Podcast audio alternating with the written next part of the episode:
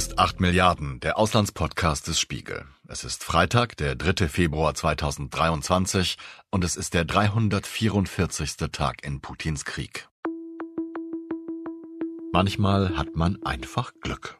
In meinem Fall ein spontan mögliches Treffen mit Dimitri Glukowski, dem russischen Bestsellerautor, der durch sein Metro-Buch und Computerspieluniversum weltbekannt wurde. Anfang November war er schon einmal mein Gast bei 8 Milliarden. Diesmal sprachen wir allerdings nicht via Video, sondern leibhaftig hier im Hamburger Studio. Damals hatten wir anhand seines aktuellen Buches Geschichten aus der Heimat über seine Wahrnehmung des Krieges in der Ukraine gesprochen. Dieses Mal hatte ich die verwegene Idee, ihn als Science-Fiction-Schriftsteller zu fragen, ob er eine Utopie für Russland im Angesicht des andauernden Krieges entwerfen könne. Herausgekommen ist ein Gespräch über Russlands Zukunft. Über die Auswirkungen der letzten vier Monate Krieg auf Russlands Führung und ihr Machtgefüge und über die Frage, warum sich das russische Volk nicht viel mehr über die vielen tausend Soldaten empört, die als Leichen aus der Ukraine zurückkehren. Ich konnte es allerdings nicht lassen, erneut eine seiner Geschichten aus der Heimat mit in diese Folge einzubauen, weil sie mir auf vielen Ebenen passend erschien. Am Boden heißt sie. Und es geht darin um Wodka, der von westlichen Wissenschaftlern mit Nanorobotern versetzt wurde. Um die Russen nüchtern und eigenständig zu machen. Es geht um den russischen Präsidenten, der von einem Geist angeklagt wird, dadurch Russlands Seele zu zerstören. Und es geht, kein Witz, um Chewbacca, den Wookie aus Star Wars. Denn der hatte die Idee mit den Nanorobotern.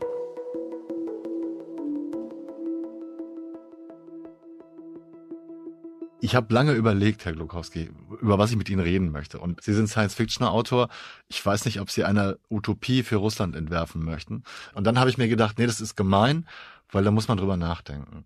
Und deswegen habe ich mir überlegt, wir sprechen über die Ereignisse nach unserem letzten Gespräch, wenn Ihnen das recht ja. ist. Die Frage mit Russland ist, dass äh, Dystopien äh, kommen viel einfacher zum Gesinn ja. als äh, die Utopien. So eine ideale Zukunft für Russland kann ich äh, mir kaum vorstellen.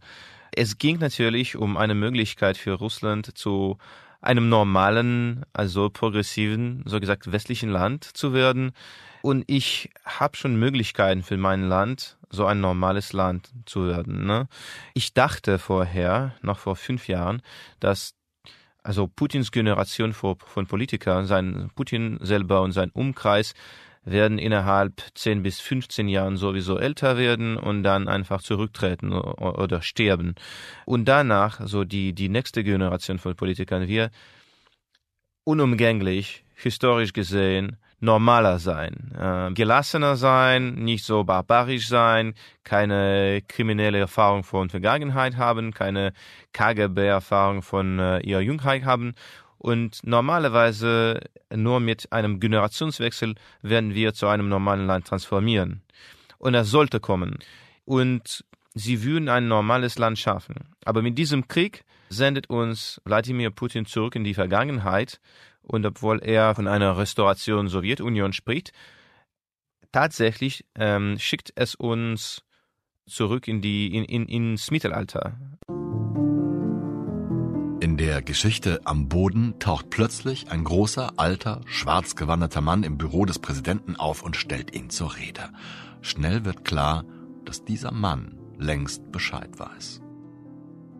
Wissen Sie eigentlich, warum die Sowjetunion zerfallen ist? Jedes Wort des Mannes in Schwarz tropfte wie geschmolzenes Blei aus ihm heraus und versenkte den Präsidenten. In dem riesigen, pompösen Kabinett hing eine ungute, stickige Stille. Die grüne Lampe der Nomenklatura flackerte nervös.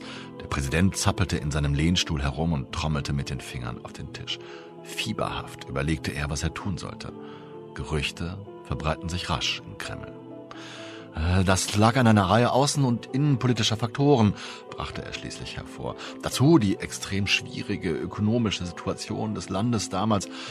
Sie haben politische und ökonomische Faktoren genannt, unterbrach ihn der Mann kopfschüttelnd.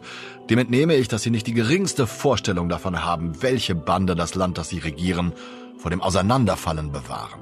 Ferner haben sie keinen blassen Schimmer davon, welche Kraft ihnen garantiert, dass ihre Untertanen ihnen die Treue halten. Das tut der FSB, sagte der Präsident im Brustton der Überzeugung. Na, der auch, räumte der Mann mit einiger Überwindung ein. Aber sie beziehen sich erneut einzig auf die irdische Macht. Mir dagegen kommt es auf die himmlische Macht an. Ich will ganz offen sagen, gestand der Präsident mit einem Seufzer, ich begreife überhaupt nicht, wovon Sie reden. Und jetzt müssen Sie mich entschuldigen, Obama wartet auf mich. Könnten wir also zum Schluss kommen? Mit einem seiner dürren, knotigen Finger zeigte der Mann in Schwarz anklagend auf den Präsidenten. Dann stieß er mit kehliger Stimme aus, Womit versetzen Sie den Wodka? Das Land, das er jetzt erbaut, ist ein föderalistisches Land. Und es, es geht eher um äh, eine Monarchie, die sich mit quasi sowjetischen Slogan äh, bedeckt. Ne? Also ein, eine ideale Zukunft, die ich mein Land wünsche, ist eine Zukunft in Europa integriert, ein normaler Land mit Freimarktwirtschaft und die Respekt für demokratische Werte hat ne? und die sich nicht dem West entgegensetzt, sondern mit dem Westen integriert.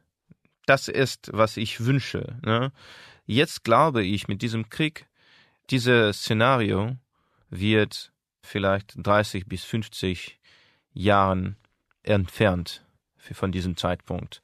Also diese Generation, die äh, schon bei ihrem Leben noch ein normales Leben äh, haben dürfte und würde, wird dieses normales Leben nicht haben. Da sind viele Sachen dran, wo ich anknüpfen möchte. Sie haben ja selbst als Journalist gearbeitet, haben auch für staatliche Stellen damals gearbeitet, sind, glaube ich, sogar mit Putin unterwegs gewesen. Ein bisschen, ja. Ja, ein bisschen. Also wir wollen es nicht überhöhen. Ein paar Mal, ja. ja.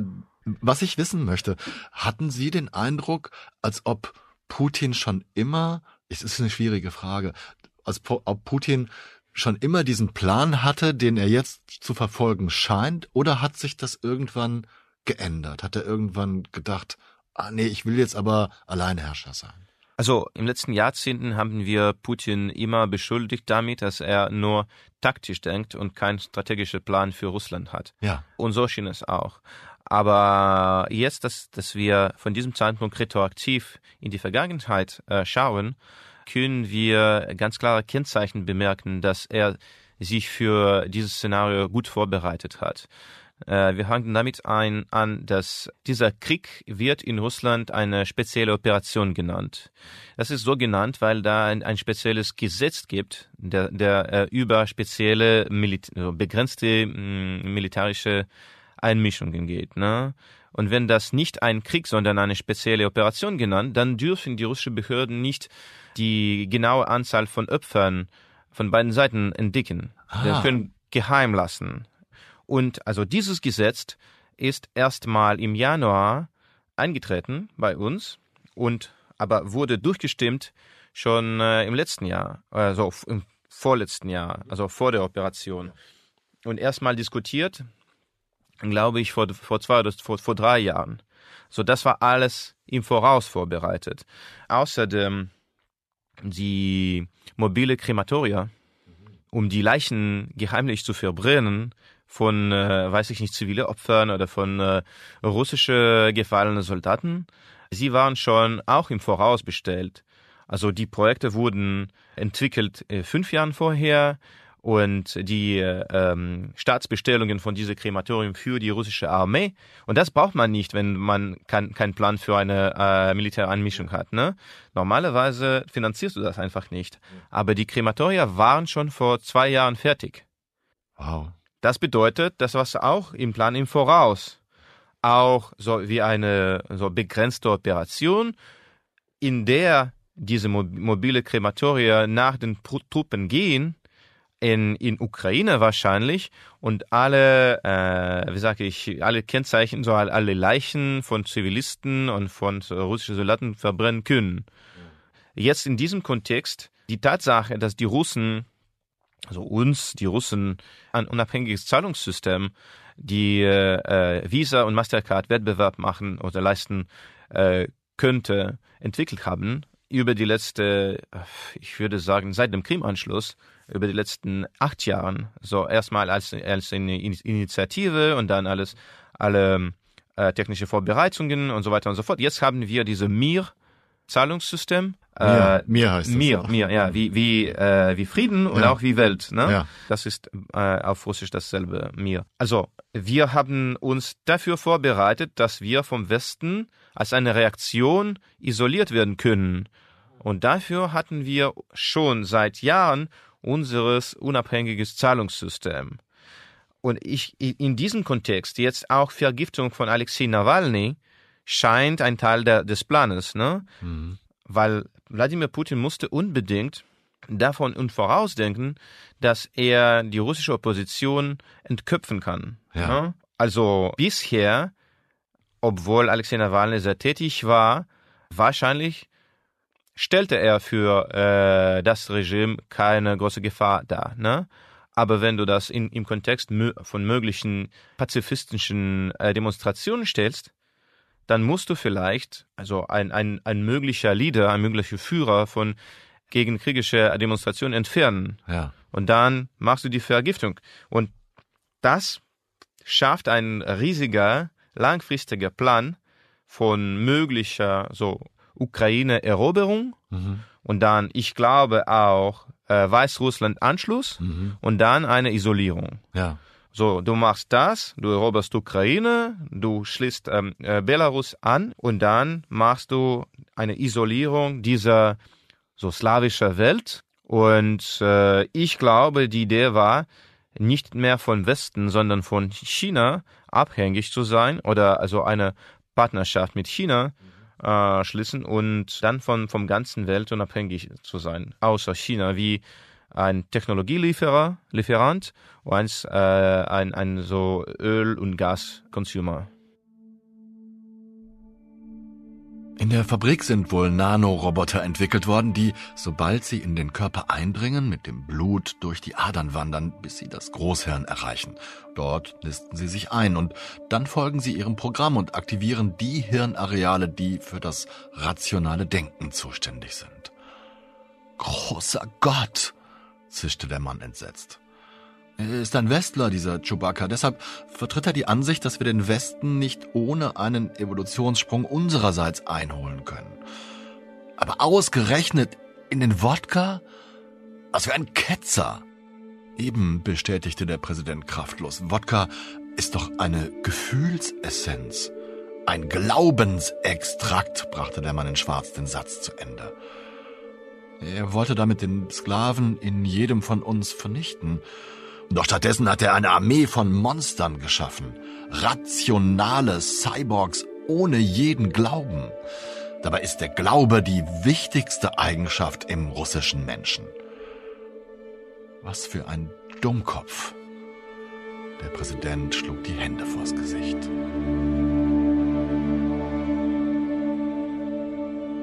Also, ich versuche das mal zusammenzubinden und, und gleich weiterzufragen. Es gibt also zumindest jetzt sichtbare Anzeichen, dass es einen längeren Plan gegeben hat, in diese Richtung zu gehen. Dass Ja. man also durch die Sachen, die Sie gerade dargelegt haben, bis hin zu dem Auftrag von mobilen Krematorien schon drüber nachgedacht hat, wie werden wir das bauen, in welche Richtung wollen wir gehen. Und der große Plan war, dass man sich mit China verbündet. Ich schätze mal, weil man gesehen hat oder weil abzusehen war, da schreiben wir ja seit 20 Jahren drüber, dass China der, die neue starke Macht in der Welt sein wird. Ganz genau. Und ich glaube, also der Hauptzweck des Regimes würde und von Wladimir Putin würde, das Regime eigentlich, der das keine innere Legitimierung hatte, Ja. weil äh, wir hatten, wir haben jetzt äh, keine freie Wahl und seit Jahren schon ha- haben wir es nicht, ne? Und eine Legitimierung braucht äh, das Regime immer noch. So bei uns, wie wir uns nennen seit dem Jap russischen Japanischen Krieg vor einem hundert Jahren, ein kleiner siegender äh, Krieg ist immer gut. Ne? Also mi- durch einen Sieg in einem Krieg mit Ukraine, Ukraine stellte natürlich auch selber ein, ein Problem dar, weil äh, das ein wettbewerbender äh, ein wettbewerbendes Mo- Modell für Russlands Zivilisationsentwicklungsweg darstellte. Ne? Aber du kriegst einen, so einen Sieg in einem Krieg. Das bedeutet eine Legitimierung fürs Regime. Und das lässt dein Regime, das Regime äh, zu verewigen. Ja, ja klar, für die Geschichtsbücher. du ne? das Regime, ja, ganz genau. Und dann machst du die, diese Isolierung und ohne westliche Einflüsse musst du überhaupt ähm, die, also die Regierungen oder die Präsidenten oder das, die, die Natur des Regimes nicht mehr wechseln. Das kann für ewig so bleiben. Ne? Und wenn du nicht vom Westen, sondern vom China abhängig bist, also die, den, den, den Chinesen ist es das total egal. Ja ob du, ob du eine Demokratie oder nicht hast. Ne? Sie weil haben sie, selber keine Demokratie. Dann, weil sie Interessenspolitik machen und keine Wertepolitik. Ja, ne? ganz, ganz genau. Und selber sie, sie, sie, sie haben keine Demokratie selber. Ne? Und deswegen werden sie einen, eine Demokratie nicht, nicht aufzwingen. Aber, aber so kann man jetzt das nur, nur retroaktiv verstehen. Ich wollte gerade fragen, ja, das hat man vorher nicht so gesehen. Nee, ne? alle, alle diese Zeichen waren sehr gut versteckt.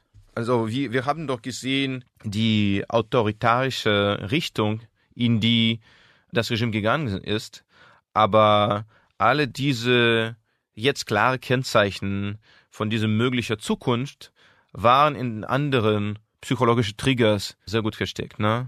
Ich bin, muss ganz ehrlich sagen, ein Jahr bevor der Angriff, jetzt sind wir fast ein Jahr nach dem Angriff, ein Jahr davor habe ich mit meiner Kollegin aus Moskau gesprochen, weil massive Truppenbewegungen an der Grenze zur Ukraine waren. Ja. Und selbst da haben wir gedacht, ja, okay, das war Säbelrasseln, das war Putin, der sich auf die Brust trommelt ja. und sagt, seid bloß vorsichtig. Und da war ja schon klar, dass er im Grunde äh, die Invasion starten wird. Ich, ich persönlich, obwohl ich ein paar so dystopische Bücher geschrieben habe und äh, normalerweise betrachte ich mich als ein, ein Mensch mit äh, vieler Fantasie, so gesagt, und äh, guter, also Vorstellungskraft verstehe, äh, konnte ich das äh, überhaupt daran nicht denken, dass, dass, ein, dass so ein Krieg ein mögliches Szenario wäre. Ich war so schockiert. Ne? Am, am selben Tag. Und ich erinnere mich daran, als ich die Nachrichten erstmals gelesen habe. Es war, obwohl ich so, ich weiß nicht, das war, eine, war, war wirklich eine Katastrophe. Ich sah die ganze Welt im Schwarzen. Wirklich. Also, das war ein sonniger Tag.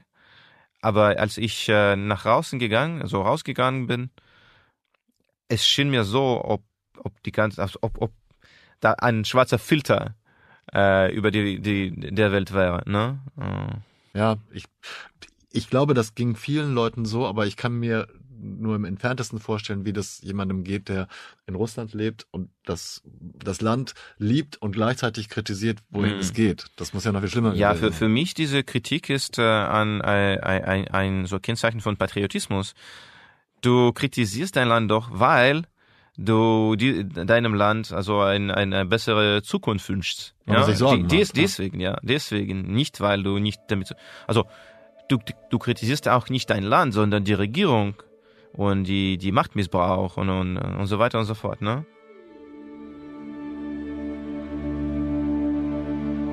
Inzwischen ist es für mich mehr als deutlich geworden, dass sich Wladimir Putin einen Ehrenplatz in der russischen Geschichte wünscht. Häufig wird vermutet, dass eines seiner großen Vorbilder der erste Großfürst von Moskau sei, der sich zum Zaren küren ließ. Sein Name Ivan IV. Wassiljewitsch, besser bekannt als Ivan der Schreckliche. Was soll ich bloß mit Chewbacca machen? fragte sich der Präsident. Im Keller gibt es eine Streckbank, antwortete ihm der Mann in Schwarz. Mit diesen Worten trat er an die Geheimtür heran. Nach und nach werden Sie der Sache mit Sicherheit auch ohne mich Herr. Für mich wird es nämlich Zeit. Vielen Dank für die Audienz. Warten Sie, rief der Präsident. Wie war doch gleich Ihr Name? Ivan Wassiljewitsch. Also, genau, äh, genau wie die Kehle des Präsidenten war völlig trocken und er bekreuzigte sich ein weiteres Mal. Aber wie kann das sein? Zu meiner Zeit habe ich meine Seele verkauft. Der Kurs war damals ausgesprochen günstig, erklärte der Mann in Schwarz und bleckte die Zähne. Bei anderer Gelegenheit kann ich sie dem Händler gern einmal vorstellen. Nein, danke, nicht nötig, sagte der Präsident und bekreuzigte sich schon wieder. Aber Ihre Gedanken sind so modern und auch Ihre Sprache. Ich sehe fern, antwortete der Mann schulterzuckend. Und Sie sind immer hier? fragte der Präsident schüchtern. Selbstverständlich. Ich kann mein Land doch nicht unbeaufsichtigt lassen. Und guten Menschen helfe ich gern mit meinem Rat. Putin persönlich, glaube ich, vergleicht sich immer mit den vorigen Politikern, die über Russland beherrscht haben, ne?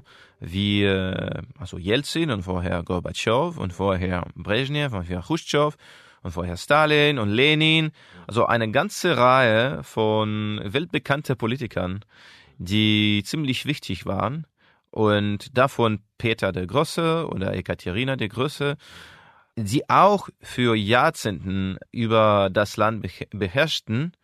Und er vergleicht sich nicht mit äh, Angela Merkel oder Olaf Scholz oder Präsident Macron oder Hollande und so weiter, weil sie zu kurzfristig sind. Ne? Ah, okay. äh, er vergleicht das sind sich, keine Legenden. Nee, ja. natürlich. Er vergleicht sich zu, zu den Legenden, ganz genau. Und er sagt, so, Peter der Große hat das erreicht und Katharina der Große hat dies erreicht. Und Stalin hat also ein, für eine Expansion des sowjetischen äh, Reiches äh, besorgt. Ne? Was mache ich? Also Jelzin hat, also Gorbatschow hat alles verloren.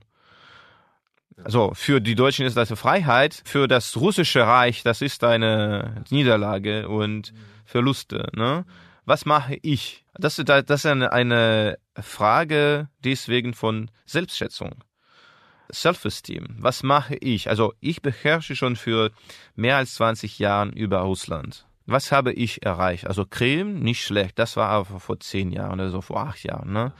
Jetzt muss ich was ähm, Riesiges machen. Ne? Wenn ich Ukraine anschließen kann und Ukraine für die Unabhängigkeit bestrafen kann und Ukraine diese europäische Zukunft, die auch Russland, die Russen verwöhnen würde, entnehmen kann, es wird gehen. Ne? Ich habe außerdem den Eindruck, als ob sich Putin am liebsten mit den Herrschern, den äh, historischen Herrschern Russlands vergleicht, die besonders viel Angst hervorgerufen haben oder die sehr viel Respekt hervorgerufen haben. Ich komme so ein bisschen drauf, weil in einer ihrer Geschichten aus Geschichten aus der Heimat kriegt er Besuch, ich glaube von Ivan Vassilewitsch, also Ivan dem Schrecklichen, wenn ja, ich das ja, richtig ganz gelesen genau. habe. So, äh, wie wichtig ist denn dieser Angstfaktor für Putin Ihrer Meinung nach, dass, dass Leute nicht nur respektieren, sondern Angst haben vor ihm oder vor Russland? Ja, ich, die Russen verwechseln sehr, sehr oft die Gefühle von Angst und von Respekt, also vor Ehre. Ja. Da gibt's auch die russische, diese Proverb, die sagt, so Aussage, die sagt, ähm, sie haben Angst von dir, das bedeutet, dass äh, sie ehren dich, sie verehren dich. Ne? Боятся, значит, уважают.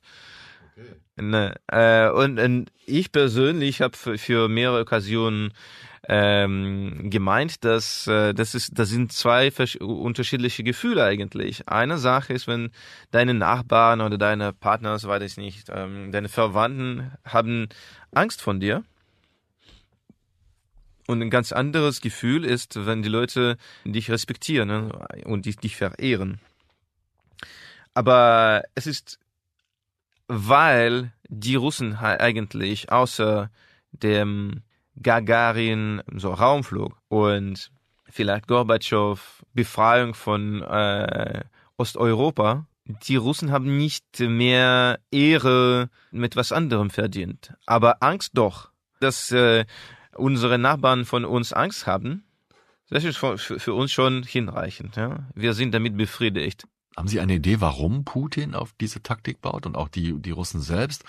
Denn diese, diese starre Haltung in der jetzigen Situation, wo vielleicht noch die Chinesen zu den Russen halten, aber sonst eigentlich kaum noch jemand und insbesondere Europa Russland immer schlechter leiden kann? Ich glaube, das ist ein, ein Würzel von dieser so traurige, traurige Lage eigentlich. Genau wie für Putin ist das für, für alle Russen, das ist ein Quest, so eine Nachfrage für Verehrung, um für, für Anerkennung eigentlich. Die Russen möchten wegen einer Minderwertigkeitskomplexe als Gleichen vom Westen anerkannt werden. Und sie können das nicht durch friedliche Mittel erreichen. Und deswegen wollen sie, wollen wir, muss ich sagen, äh, den Westen erschrecken um damit durch äh, Angst respektiert zu werden. Es geht darum. Woher kommt denn dieser Minderwertigkeitskomplex, den Sie gerade angesprochen haben? Ist das die, der Zusammenfall der Sowjetunion nach Gorbatschow, nach Jelzin? Es, es war ewig. Ich glaube, dass Ewig? die Russen sich, ja, die Russen sich immer, die Russen sind doch ein Teil europäischer Zivilisation. Ne? Also die Chineser sind uns komplett fremd. Ne? Also wir haben vielleicht eine, weiß ich nicht, eine bestimmte Interesse, aber sie für uns ein bisschen außirdisch. Hm, Für uns auch. ja, also wir gehören irgendwie zu der europäischen Kultur. Und die lustige Sache mit den Russen ist, dass die Russen genau wie die Europäer aussehen. Aber, wie würde ich sagen, nicht so klar sind, ne? nicht voraussagbar bin, sind. Ja. Äh, Wir können sie schlechter lesen. Ne? Wir können ja, nicht erkennen, ja, was sie wollen. wir sehen dasselbe aus, aber wie, ein bisschen wie äh, die Zombie-Phänomene. Ne? Die Zombies sehen dasselbe, aber verhalten sich ganz unterschiedlich. Ne? Ja. Und du kannst nicht äh, voraussehen, voraussagen, wie die Zombies sich verhalten werden. Dasselbe mit, mit uns, mit, dem, mit den Russen. Ja? Wir sehen ganz europäisch aus, insbesondere wenn wir 20 Jahre in Europa leben und äh, dieselbe Bekleidung tragen können. Aber, aber da gibt's immer diese was is wrong, what is wrong with you? Die Hauptpersonen in Glukowskis Geschichte am Boden sind mitnichten der Präsident oder Ivan Wassiljewitsch, Ivan der Schreckliche, sondern zwei Säufer, die sich zu Anfang der Story zwei Flaschen billigen Wodka kaufen, der einen auffälligen Bodensatz aufweist. Im Text saufen sie die Flaschen aus und essen dazu Pedigree Trockenhundefutter. Irgendwann merken die beiden, dass mit ihrem billigen Wodka etwas nicht stimmt. Aber es ist zu spät. Slav, Slavik, Sergei Iljitsch keuchte. Seine Pupillen erinnerten an einen Pistolenlauf. Blind tastete er umher. Was ist das? Wir, wir verwandeln uns in jemand anderen, in einen Alien. Slav. Sergei Iljitsch fiel auf die Knie und umklammerte den lackierten gusseisernen Heizkörper. Was geht hier vor? Wollen wir die Miliz rufen? flüsterte Slavik. Sollen sie uns erschießen? Die Flasche mit dem teuflischen Inhalt kullerte über die Treppe und zersprang. Die haben uns vergiftet, hauchte Sergei Iljitsch, und für beide senkte sich dunkel über die Welt.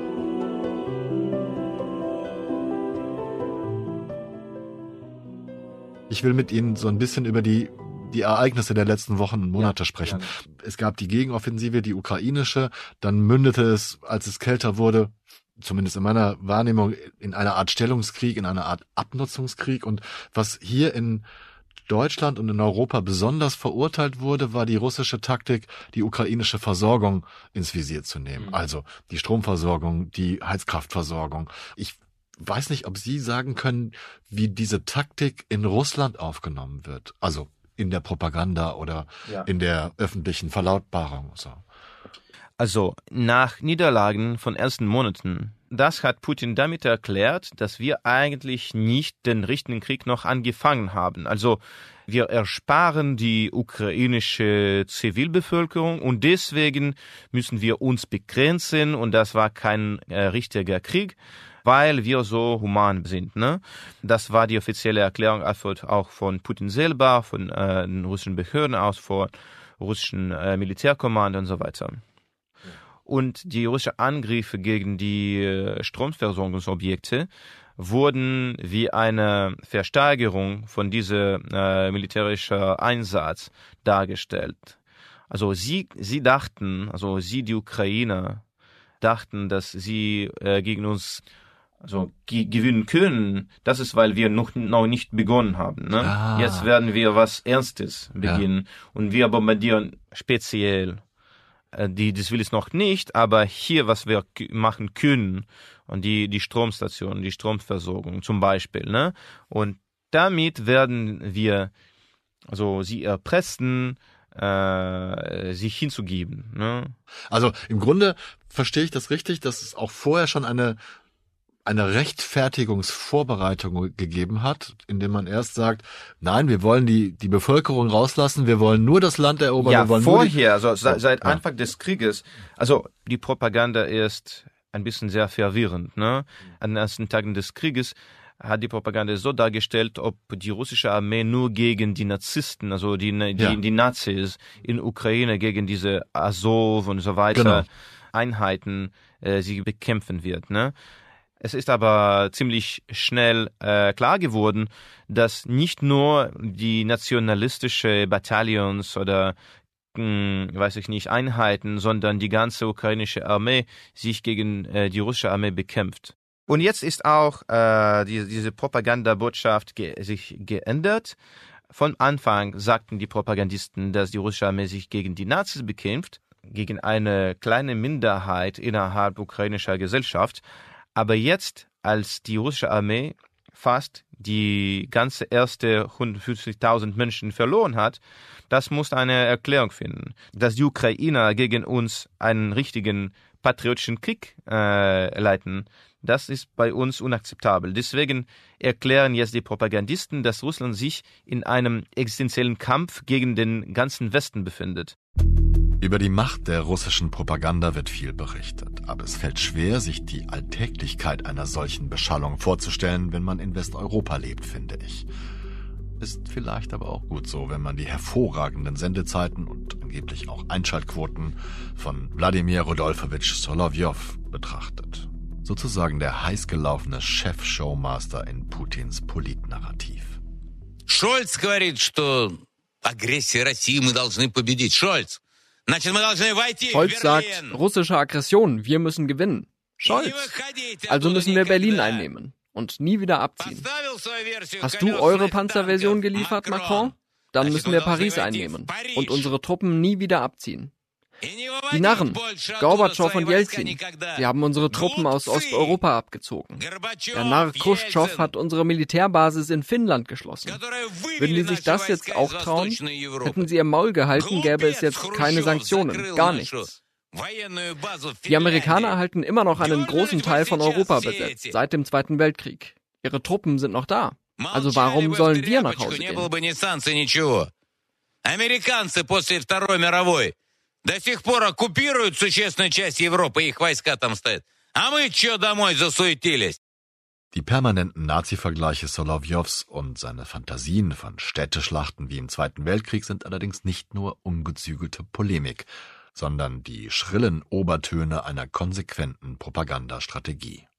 Und das bedürft eigentlich eine Umleitung russischer Wirtschaft und russischer Gesellschaft auf die Schienen von Kriegeszeit. So, jetzt muss das ein totaler Krieg sein. So sagen die Propagandisten. Also, wie gesagt, die Propaganda schickt verwirrende äh, Botschaften. Einerseits, das ist ein Krieg gegen ukrainische Nazis. Andererseits, das ist ein existenzieller Kampf gegen den Westen.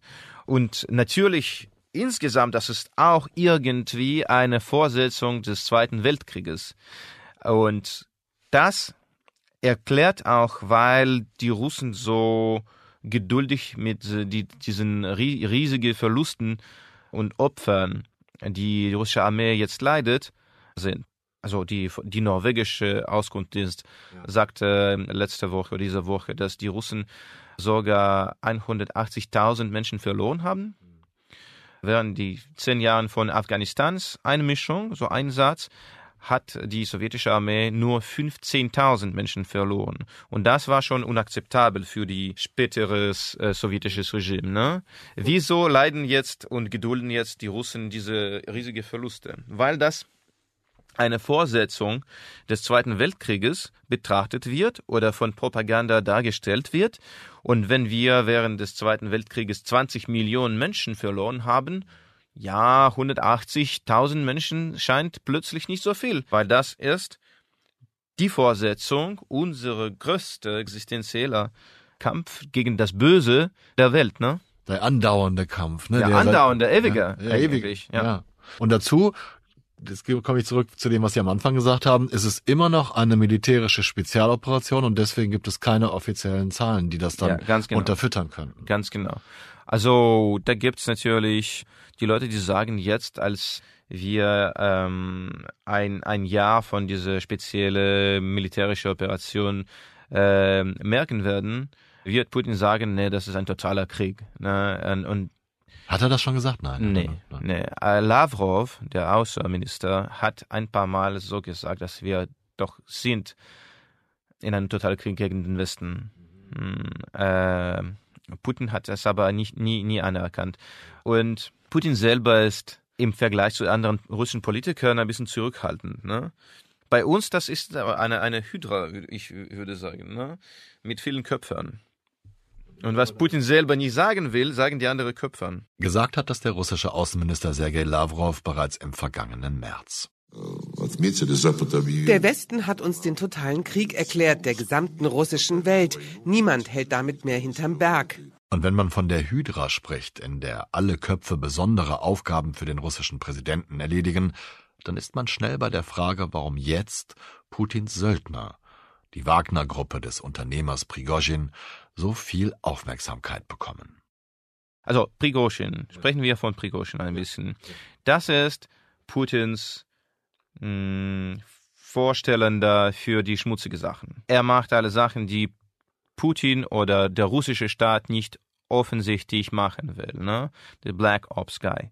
Er macht diese Einmischungen in Afrika. Er entfernt wahrscheinlich, also irgendwelche Leute, die Putin nicht bequem sind und bei den Entfernung die russische Auskunftsdienste oder Spitze Geheimdienste nicht bemerkt sein wollen und so weiter. Das ist aber keine selbstständige Figur. Ne?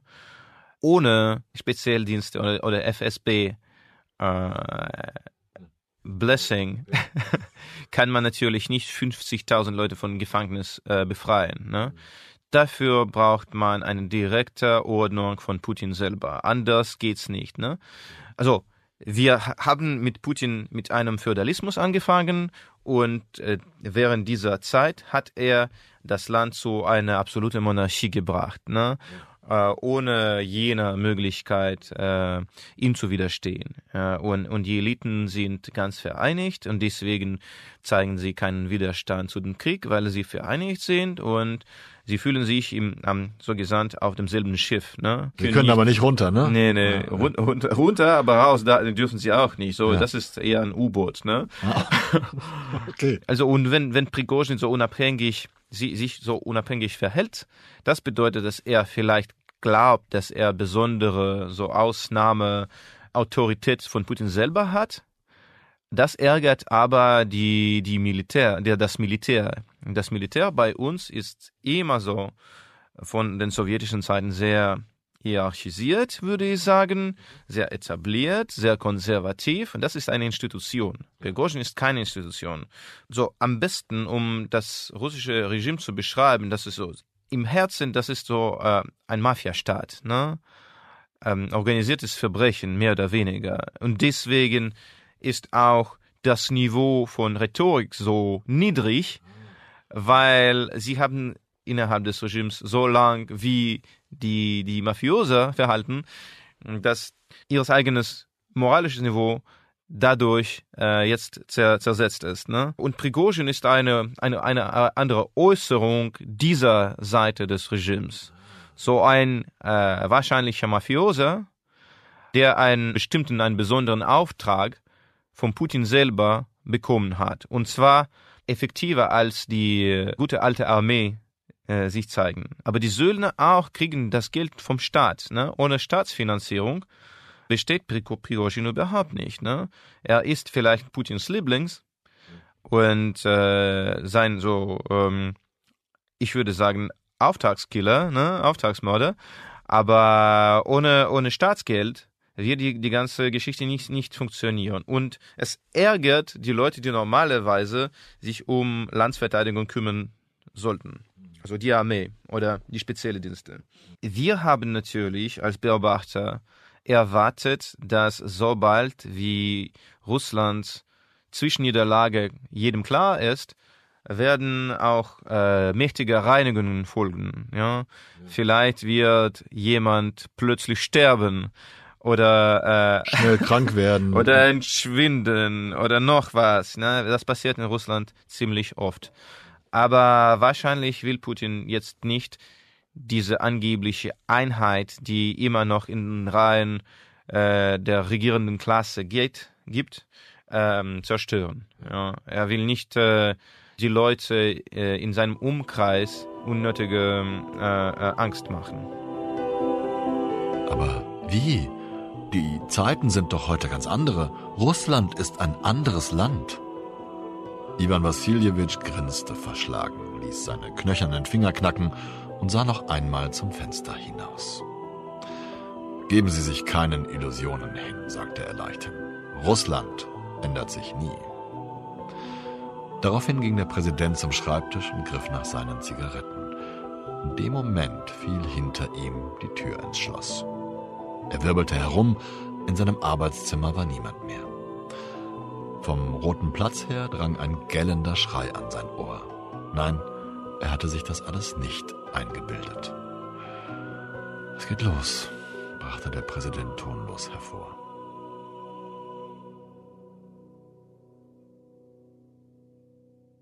Man hat am Anfang und glaube ich ganz nur ganz am Anfang größere Proteste in Russland gegen den Krieg gesehen. Dann hat man immer mal wieder kürzere Wellen kleinerer Proteste gesehen.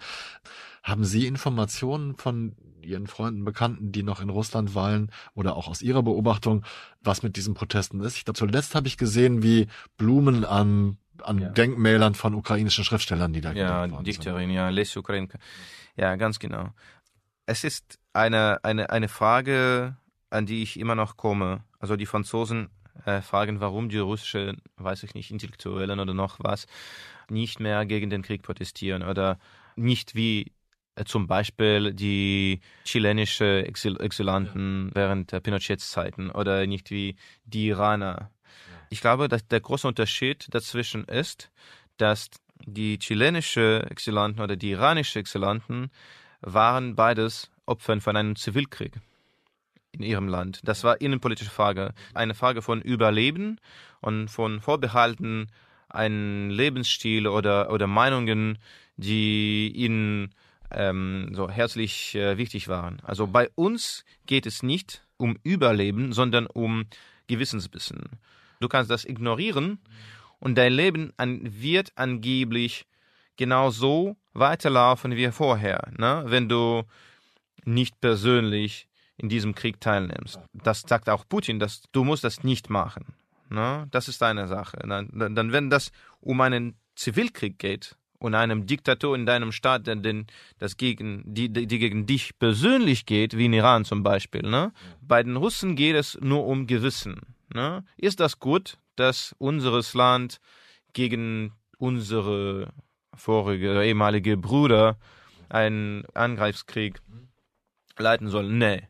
Also ich protestiere einmal oder zweimal und dann sage ich, das ändert doch nichts. Ne? Und der, den Preis, den ich zahlen würde, wenn ich das weitermache, ich fühle mich zu hoch. Ich habe vor mir verschiedene Beispiele von Leuten, die auch verfolgt sind, auch ähm, in Gefängnis sind. Da gibt's auch äh, verschiedene politische Aktivisten, die nicht nur festgenommen wurden, sondern auch gefoltert. Da gibt's äh, ziemlich bekannte Geschichten, wann, wann die zum Beispiel die politischen Aktivisten bei Polizei mit Moppe äh, vergewaltigt werden. Ja, ja. In, Wischmopp? Ja, ja, ganz genau. Also, und das wird auch bekannt.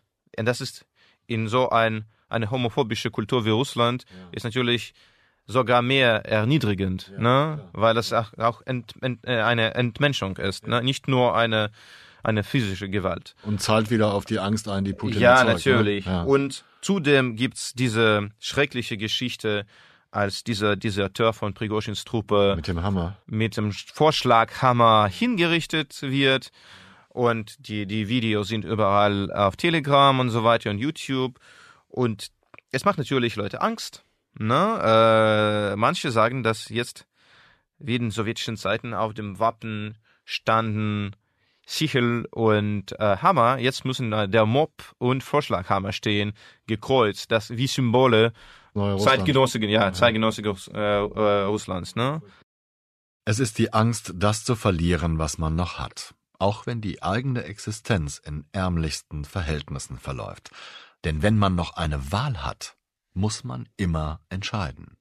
Und wenn die Alternativen, wie zum Beispiel die Wahrheit zu akzeptieren und nicht zu verdrängen, zu schmerzhaft für die eigene Selbstwahrnehmung ist, dann macht man sich selbst zum willigen Untertan und bleibt lieber in der bunten Illusion, täglich aufs Neue bereitgestellt von der Propaganda. Und wenn sie schweigen, dann geht es um, um Konformismus. Ne? Wenn du keinen Widerstand, wenn du dich keinen Widerstand leisten kannst und du verstehst trotzdem, dass was dein Land in deinen Namen macht, ganz ungefertigt ist und, und, und schrecklich eigentlich, das ist sehr für dich unbequem, emotionell. Und dann fühlst du, dass du einfach Angst hast. Das ist eine sehr unbequeme, das un, un, ein sehr unbequemes Gefühl. Und dann sagst du, um diese so Verantwortungsgefühl und Teilnahmegefühl zu entfernen, du sagst, ja, mein Land macht das und das ist natürlich nicht gut, aber was machen wir, was zum Beispiel die Amerikaner noch in den 90er Jahren nicht gemacht haben? Sie sind genau aber dasselbe. Warum kritisieren sie uns? Weil sie auch in Afghanistan oder noch in Irak, also da gibt es äh, über 300.000 Zivilopfer in, äh, in Irak. Haben die Amerikaner das Recht, uns zu kritisieren? Und das, das bedeutet, wenn die Amerikaner das gemacht haben und die Franzosen in Libyen und die Deutschen während des Zweiten Weltkrieges, also was wir jetzt machen, ist historisch unvermeidbar. Das ist normal. Hm. Und, und es ist wenn, noch nicht mal so schlimm wie die anderen Sachen. Ja. Also wenn das normal ist, dann ich bin nicht der Böse und zum, oder zumindest nicht der Böseste.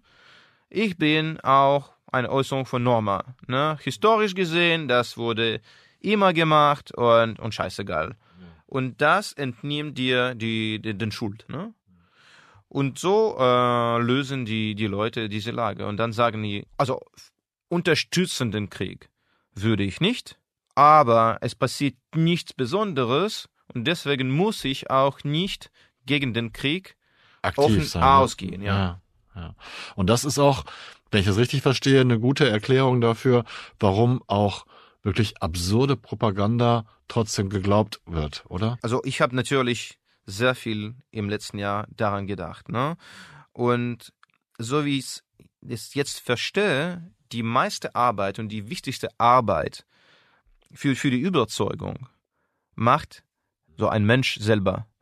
Die Propaganda sagt, das ist, was du jetzt glauben musst. Wenn du das nicht glaubst, das bedeutet, dass du ein, ein Verräter bist, dass du dem Regime nicht treu bist, dass du gegen das Regime angehst. Oder sogar gegen das Land. Ja, gegen das Land, deine, so, seine Heimat, ja. Und dann musst du selber dich überzeugen, dass die Tatsachen oder die, die Meinungen, die die Propaganda dich anbringst, überzeugend sind. Also die Hauptarbeit machst du selber. Ne? Du musst selber deine Spinne brechen und das ist, was dich eigentlich zu Gehorsam macht, ne? Diese Selbstübung, ja? Und die Propaganda will auch nicht sehr überzeugend sein, weil du musst dich selber erniedrigen durch Selbstüberzeugung. Sie sagt an einem Tag, ja, wir bekämpfen uns gegen, gegen ukrainische Nazis. Am, am zweiten Tag, sie sagt, die Ukrainer wollten selber eine Atombombe äh, entwickeln. Am dritten Tag schon die Atombombe ist vorbei. Wir sagen, die Amerikaner haben so ähm, biologische Waffen äh, auf Ukraine entwickelt. Am vierten Tag, das ist schon auch vorbei. Aber am jeden Tag, du musst äh, tagtäglich total glauben, was sie die dich heute erzählt haben. Und diese Übung das, das zerstört dein Selbst, äh, also Selbstbewusstsein und Selbstschätzung. Ja. Aber damit bist du viel gehorsamer. Das ist eine Unterwerfungsübung, ne? Ja. Und wenn du keinen Respekt für dich selber hast, dann wirst du auch viel aggressiver, ja? ja. Und trotzdem, weil du, weil du vor dem Regime Angst hast, bist du dem Regime loyal und treu. Ja, doppelt eigentlich. Ne? Ja, sehr interessant. Also und ohne es zu leben, kann man es nicht verstehen, wie es eigentlich funktioniert. Aber genau wie eine große Mehrheit von meinen Mitbürger konnte ich diese Transformation so an mir vorstellen. Und äh, ich, ich glaube, dass ich jetzt entziffert habe. Dimitri Glukowskis Geschichte am Abgrund endet damit, dass die beiden versoffenen Protagonisten Sergei Ilyich und sein Freund Slavik zum ersten Mal seit langer Zeit erwachen. Ohne Kater, ohne Vernebelung. Vom Wodka geheilt. Durch Chewbacca's Nanoroboter in dem Gesöff. Nach dem Gespräch mit Dimitri Glukowski finde ich, das passt ebenso schön auf die Wirkung der russischen Propaganda. Wenn Sie allerdings genau wissen wollen, wie es der Wookie aus Star Wars angestellt hat, den russischen Wodka mit Nanorobotern zu versetzen, dann müssen Sie die ganze Geschichte lesen. Sergei Ilyich richtete sich auf, klopfte sich die Hose ab, starrte verständnislos auf die mit brauner Ölfarbe gestrichene Wand, die vollgekotzten Betonstufen, das mit unzähligen Kippen übersäte Fensterbrett, den tristen Hof voll leerer Flaschen und den bläulichen Jammerlappen in dem verdreckten Jackett über der Trainingsjacke, in dessen Gesicht etwas Fremdes lag. Am liebsten hätte er panisch aufgeschrien. Slavik, sagte Sergei Ilyich dann so leise, als wolle er die Worte erst einmal im Mund vorkauen. Was machen wir hier eigentlich? Das war 8 Milliarden, der Auslandspodcast des Spiegel. Ich bedanke mich herzlich bei Dimitri Glukowski für das Gespräch und dafür, dass er spontan so viel Zeit für uns hatte. Mein Kollege Marius Mestermann hat mir seine Stimme für die Overvoicings geliehen und mein Kollege Luca Ziemek hat diese sehr lange Folge in der Mischung veredelt. Danke dafür. Ihnen allen danke ich fürs Zuhören und möchte an dieser Stelle erneut an unsere Umfrage erinnern, in der Sie Ihre Meinung zu unseren Podcasts teilen können und uns hoffentlich Ihre Wünsche und Vorschläge schicken damit wir unser Programm für Sie verbessern können. Die Adresse finden Sie auch in den Show Notes. Sie lautet spiegel.de slash Umfrage. Schon jetzt vielen Dank fürs Mitmachen. Bleiben Sie tapfer und gesund. Ich verbleibe bis zur nächsten Folge, Ihr Olaf Häuser.